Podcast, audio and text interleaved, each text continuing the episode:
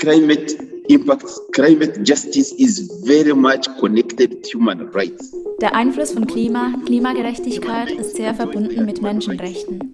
Denn damit Menschen ihre Menschenrechte genießen können, müssen sie zunächst einmal Leben haben. Sie müssen sich ernähren, sie brauchen Einkommen, sie müssen in einer sauberen und gesunden Umgebung leben. Wenn man keine Klimagerechtigkeit sicherstellt, sicherstellt, dass das globale Klima für menschliches Leben geeignet ist, dann zerstört man dieses menschliche Leben. Das war Dickens Kamugisha. Er ist Chef der ugandischen Organisation AFIEGO, dem African Institute for Energy Governance.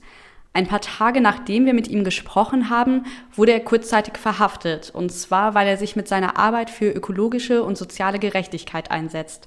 Wofür genau erfahrt ihr gleich. Ich bin Antonia und ich bin Katja und wir begrüßen euch ganz herzlich zu dieser Podcast-Folge vom Südnordfunk in der Reihe Heißer Scheiß, klimapolitische Debatten und Bewegungen. Heißer Scheiß. Klimadebatten und Bewegung.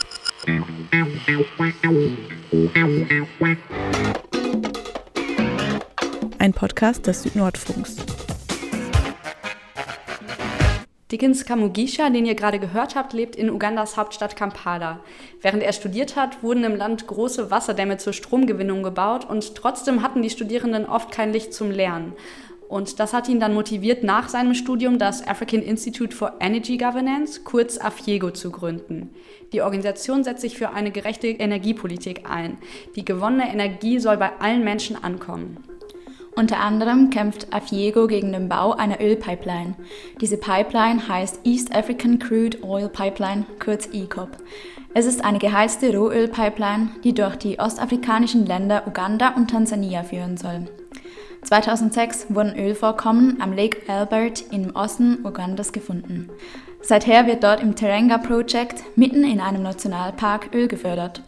2017 dann schloss der französische Ölgigant Total zusammen mit der chinesischen Firma China National Offshore Oil Corporation Verträge mit den Regierungen von Uganda und Tansania ab, um die ECOP zu bauen. Diese würde für den Export des Öls am Lake Victoria, dem größten Süßwassersee Afrikas, und entlang von Flüssen durch Uganda und Tansania bis zum Pazifik geführt werden. Ein ganzes Netzwerk an Organisationen setzt sich gegen den Bau ein. Mit dabei sind internationale Organisationen wie Oxfam, aber auch lokale wie AFIGO. In dieser Folge sprechen wir mit Dickens Kamugisha aus Uganda. Er ist der Chef von Afiego und wir sprechen mit ihm über E-Corp, über koloniale Kontinuitäten bei Großprojekten und über alternative Energiegewinnung. Zunächst einmal hat er uns erklärt, warum Afiego den Bau der East African Crude Oil Pipeline verhindern will. Thank you very much. Afiego, since 2006 we've been working especially in the areas where the oil activities are taking place. Ja, danke schön. Mit Afiego beschäftigen wir uns seit 2006 damit, vor allem in den Gebieten, in denen die Ölaktivitäten stattfinden. Und wir wissen, dass tausende Menschen aus ihren Gemeinden vertrieben wurden. Kinder, Frauen, Ältere, sie wurden alle aus ihren eigenen Gemeinden vertrieben. Wir kennen die große Zahl der geschützten Gebiete, Nationalparks, Wälder, Feuchtgebiete, Wildgehege, in die die Ölaktivitäten einbringen. Als sie mit der Planung von ECOP angefangen haben, haben sie zunächst sogenannte Environmental and Social Assessments, Umwelt- und Sozialbewertungen durchgeführt. Wir haben erwartet, dass die beiden Regierungen und die Ölfirmen, allen voran Total, die ökologischen und sozialen Risiken deutlich einschätzen und Pläne aufstellen, um diese Risiken zu vermindern. Oder, wenn die Risiken nicht vermindert werden können, sollten Sie das Projekt ganz vermeiden. Or if actually the risks cannot be mitigated, they would actually avoid that project. Indeed, if you look at the ECOP alone from the Tatsächlich zeigen Untersuchungen, dass ECOP alleine über 34 Millionen Kubikmeter CO2 freisetzen würde. Und das zu einer Zeit, in der unser Land bereits viele Probleme hat. Aber es gibt keine Pläne zur Risikominderung. Außerdem kommt dieses Ölprojekt zu einer Zeit, in der die ganze Weltgemeinschaft sich einig ist, dass wir mit diesen fossilen Brennstoffprojekten nicht weitermachen können, die unsere Welt, unsere Region, unser Land zerstören. Deswegen sagen wir, es gibt einfach keinen Grund, dass ECOP weitergeführt werden sollte. Was es noch schlimmer macht, seit 2018 erwerben sie Land für das Projekt. Über 3000 Familien wurden davon abgehalten, ihr Land weiter zu benutzen. Ihnen wurde versprochen, dass sie kompensiert werden. Drei Jahre sind jetzt vergangen und bis heute haben sie keine Kompensation erhalten und sie können ihr Land nicht nutzen. Also zusätzlich zu den ökologischen Herausforderungen werden die Menschen selbst, die in diesen Gebieten leben, schikaniert und missbraucht von denen, die das ECOP-Projekt umsetzen. Unserer Meinung nach gibt es keinen Grund, solch ein Projekt weiterzuführen, das sowohl ökologisch als auch menschenrechtlich bedenklich ist. Deswegen lehnen wir das Projekt ab. with a project that has both environmental and human rights challenges. That's why we are opposed to this project. Dickens hat jetzt drei Aspekte angesprochen, die gegen den Bau der Pipeline sprechen. Die Menschen, die Natur und das Klima. Mehr als 100.000 Menschen würden nämlich insgesamt ihr Land verlieren und den Zugang zu Wäldern und Seen, in denen sie bisher zum Beispiel Feuerholz sammeln und fischen. Dann soll die Ölpipeline durch Nationalparks und wichtige Naturräume führen. Damit sind das Ökosystem, aber auch vom Aussterben bedrohte Tiere wie die afrikanischen Elefanten und Schimpansen in Gefahr. Und auch die Klimakrise wird natürlich verschärft, wenn weitere Millionen Tonnen Kohlenstoffdioxid ausgestoßen werden, wenn zusätzliches Öl gefördert wird. Was ist der aktuelle Stand des Projekts? Ich erinnere mich, dass ein paar wichtige Verträge im April diesen Jahres unterschrieben wurden. Wo steht das Projekt jetzt? The construction is no, has not yet started and we know der Bau hat noch nicht begonnen und wir wissen, dass diese Verträge nur ein kleiner Teil des Projekts sind. Das Projekt sollte etwa 3,5 Milliarden US-Dollar benötigen. Erst vor kurzem hat die ugandische Regierung dem Parlament mitgeteilt, dass die Kosten gestiegen sind. Es braucht jetzt etwa 5,2 Milliarden US-Dollar.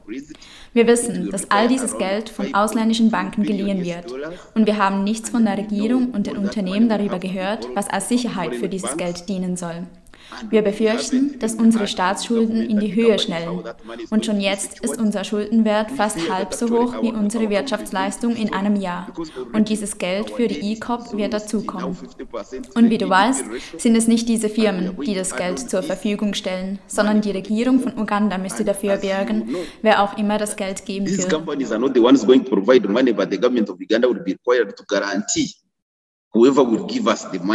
So you, you say it's mainly also du sagst, dass es vor allem die Regierung wäre, die dafür zahlen müsste, statt die Unternehmen, wenn das Projekt scheitert? If the project fails. Yes, that is very true because once the government of Uganda has guaranteed Ja, genau so ist es. Sobald die Regierung von Uganda für das geliehene Geld gebürgt hat, muss sie als Bürger dafür zahlen.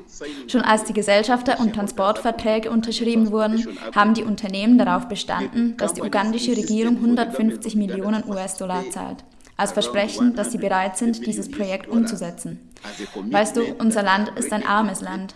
Total ist ein sehr reiches Unternehmen. Aber dieses reiche Unternehmen hat darauf bestanden, dass die arme Regierung das arme Land zuerst Geld bereitstellt. Und die Regierung musste beim Parlament um Erlaubnis bitten, um 150 Millionen zu leihen. Es ist jetzt schon klar, dass es Ugandas Problem sein wird, wenn das Projekt scheitert, weil die Regierung für den Kredit bürgt.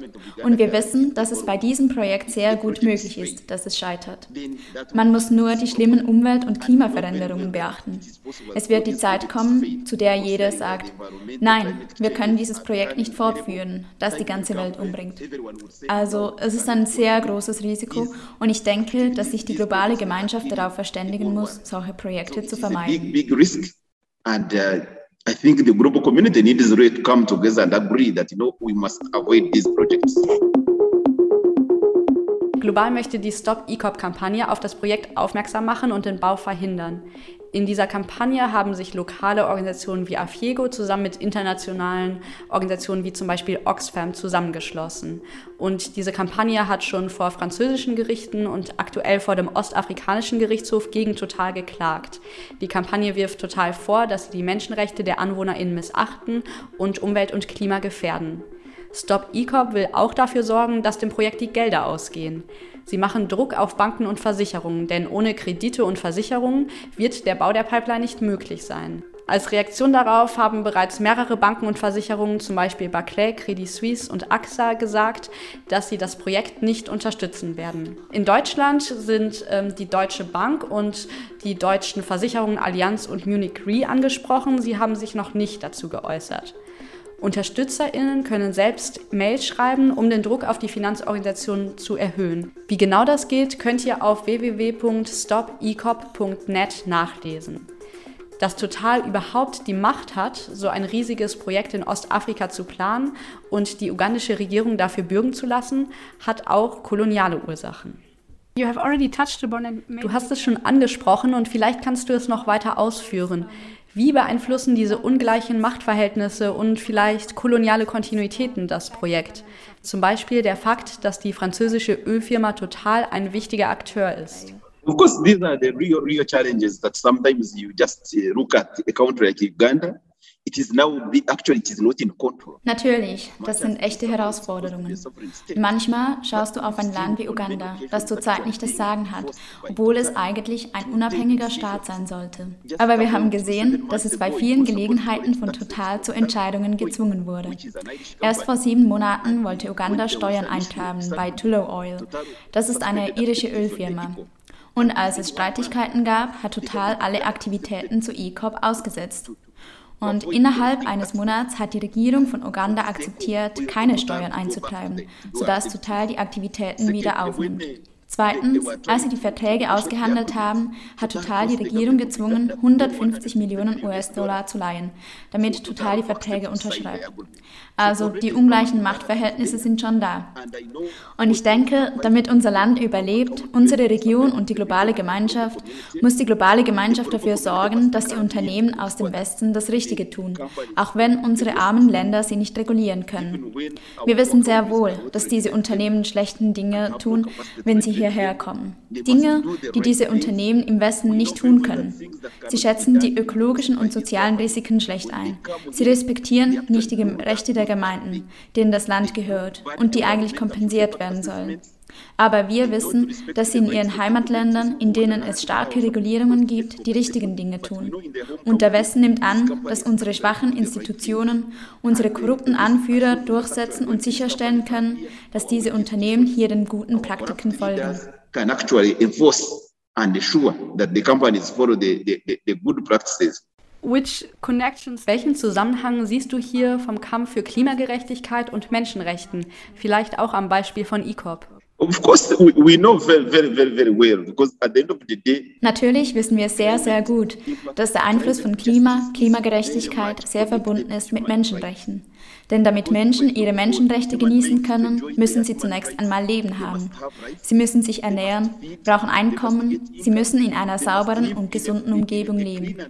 Wenn man keine Klimagerechtigkeit sicherstellt, sicherstellt, dass das globale Klima für menschliches Leben geeignet ist, dann zerstört man dieses menschliche Leben. Es bedeutet, dass Menschen nicht in dieser Welt überleben werden. Selbst die, die überleben würden, würden leiden. Also aus meiner Sicht bedeutet Klimagerechtigkeit, dass man das Ökosystem so erhalten muss, dass es für die jetzigen und die kommenden Generationen überleben kann. In my view is that climate justice it means that actually you have to maintain the ecosystem in a manner that it can survive for the current and the future generations. Wenn diese Ölaktivitäten wie ECOP stattfinden, zerstört man einen See wie den Lake Victoria, einen Süßwassersee, der mehr als 20 Millionen Menschen ernährt, in der gesamten Region. Nicht nur in Uganda, sondern in ganz Ostafrika. Man belastet den Lake Albert, durch den der Nil, der längste Fluss Afrikas, fließt, durch ganze elf Länder. Man zerstört den Nationalpark Murchison Falls, der Uganda die höchste Zahl an TouristInnen eingebracht hat. Und der Tourismussektor beschäftigt aktuell mehr als 600.000 Menschen und bringt der Regierung 1,6 Milliarden US-Dollar. Das Geld wird in die Krankenhäuser und Bildung gesteckt. Die Kinder können zur Schule gehen. Menschen haben Zugang zu sauberem Wasser. Und mit E-Cop zerstörst du all diese Systeme. Systems, you are actually talking about climate injustice, destroying the basis of human survival. Du redest da tatsächlich von Klimaungerechtigkeit. Die Basis menschlichen Lebens wird zerstört. Weißt du, die Firmen und die Regierungen, vor allem unsere korrupten Regierungen, kümmern sich um Profite. Sie kümmern sich um das Geld, das sie kurz- und mittelfristig bekommen. Die langfristigen Auswirkungen dieser Projekte ist ihnen egal. Deswegen rufen wir die BürgerInnen auf. Es liegt an uns, den Menschen, die keine Mittel haben, um Sachen auf dem Markt zu kaufen oder die Kinder in Gesundheitszentren zu bringen. Wir müssen dafür dafür kämpfen, dass unsere Natur weiterhin für unser Überleben sorgen kann. Es ist höchste Zeit für uns, die Dinge zu ändern. Die Zeit ist jetzt und wir müssen sicherstellen, dass keine schlechten Dinge in unseren Gegenden passieren. The time is now and we must ensure that bad things are not happening in our areas. Dickens Kamugisha und seine MitstreiterInnen sind nicht die einzigen, die Veränderung fordern. Weltweit protestieren Menschen gegen fossile Brennstoffe und für Klimaschutz. Aktuell blockieren zum Beispiel Indigene der Wet-Suwet-N-Nation im Westen Kanadas die Bauarbeiten für eine Gaspipeline. Diese Pipeline soll gegen ihren Willen auf ihrem Territorium gebaut werden. Ein anderes Beispiel sind die Ölproteste im Niger-Delta in Nigeria, die schon Jahrzehnte andauern. Dieses Jahr haben die AnwohnerInnen einen Gerichtsprozess gegen die Ölfirma Shell gewonnen. Shell hatte Nigeria Öl abgebaut und durch Öllecks Land- und Grundwasser verschmutzt. In Uganda soll es soweit gar nicht erst kommen. You talked about um, when you um, created the Du hast vorhin von der Dunkelheit während deines Studiums gesprochen und auch das ugandische Ministerium für Energie und Rohstoffe hat 2019 gesagt, dass nur 28 Prozent der Menschen in Uganda Zugang zu Elektrizität haben. Also scheint ein Bedarf für Energie zu geben. Wie würdest du vorschlagen, sie in Ostafrika zu produzieren, sodass es sozial und ökologisch gerecht ist? socially and ecologically just. Of course, in Uganda, we are very lucky that our country is on the equator. In Uganda haben wir natürlich das große Glück, dass unser Land auf dem Äquator liegt. Deswegen bekommen wir fast zwölf Stunden am Tag Sonne. Und wir glauben, dass die Regierung von Uganda und die Unternehmen, die die Technologien haben, wie Total oder andere, in erneuerbare grüne Energie investieren sollten. Das ist ein anderes Projekt hier bei uns bei Afiego, dass man Geld in Technologien für die richtige Solarausrüstung investiert. Man muss es nicht mal ans Stromnetz anschließen. Stattdessen kann man die meisten unserer armen Menschen mit autarken Systemen versorgen. Aktuell produzieren wir 1200 Megawatt für über 40 Millionen UgandaInnen.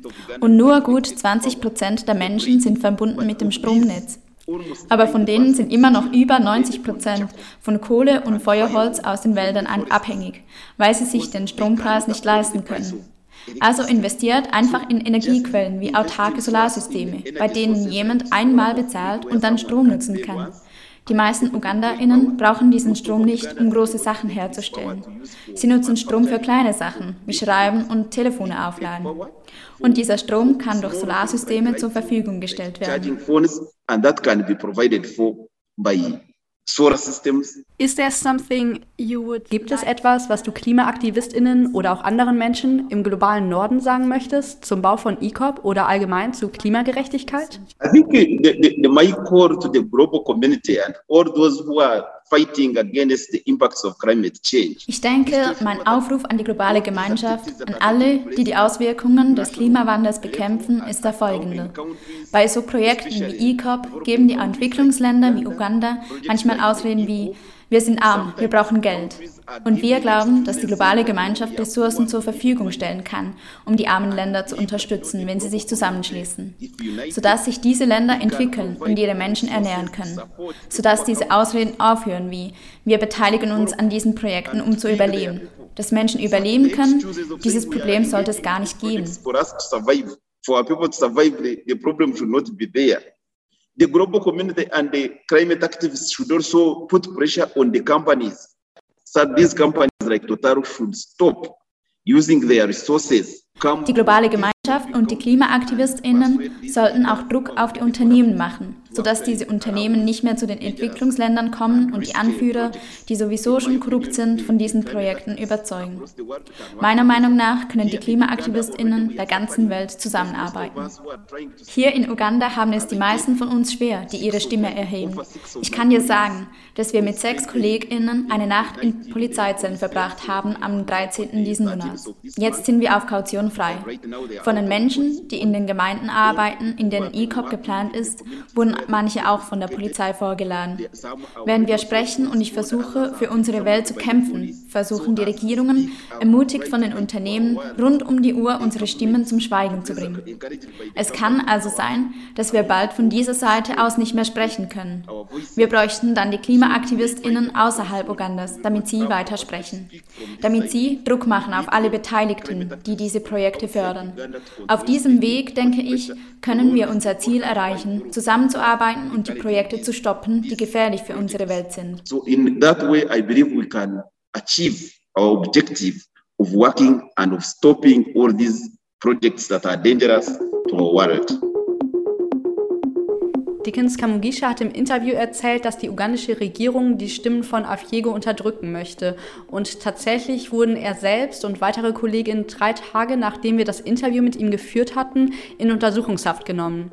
Innerhalb kürzester Zeit haben 124 Organisationen eine Petition für die Freilassung der Gefangenen unterschrieben und dadurch wurden dann drei Tage nach der Gefangennahme die Betroffenen entlassen. Es gibt also viele zivilgesellschaftliche Organisationen, die Afiego unterstützen, aber die Regierung Ugandas wird weiterhin versuchen, Gegenstimmen zu unterdrücken. Trotz dieser Schwierigkeiten wollten wir von Dickens Kamugisha auch wissen, was ist seine Utopie einer klimagerechten Welt? Of course, my hope, my hope is that this the, the campaign for climate justice meine Hoffnung ist natürlich, dass die Kampagne für Klimagerechtigkeit weiter wächst. Wir haben gesehen, dass die UN kürzlich einen Bericht veröffentlicht hat, der sagt, der Klimawandel muss jetzt angegangen werden. Und ich bin sehr sicher, dass jedes menschliche Wesen auf dieser Welt diese Berichte liest, einschließlich der Funktionärinnen in den Unternehmen. Über diese Profite hinaus bin ich mir sicher, dass auch Sie in einer sauberen und gesunden Umgebung leben wollen. Also ich hoffe, dass diese Kampagnen, diese Stimmen weiter wachsen.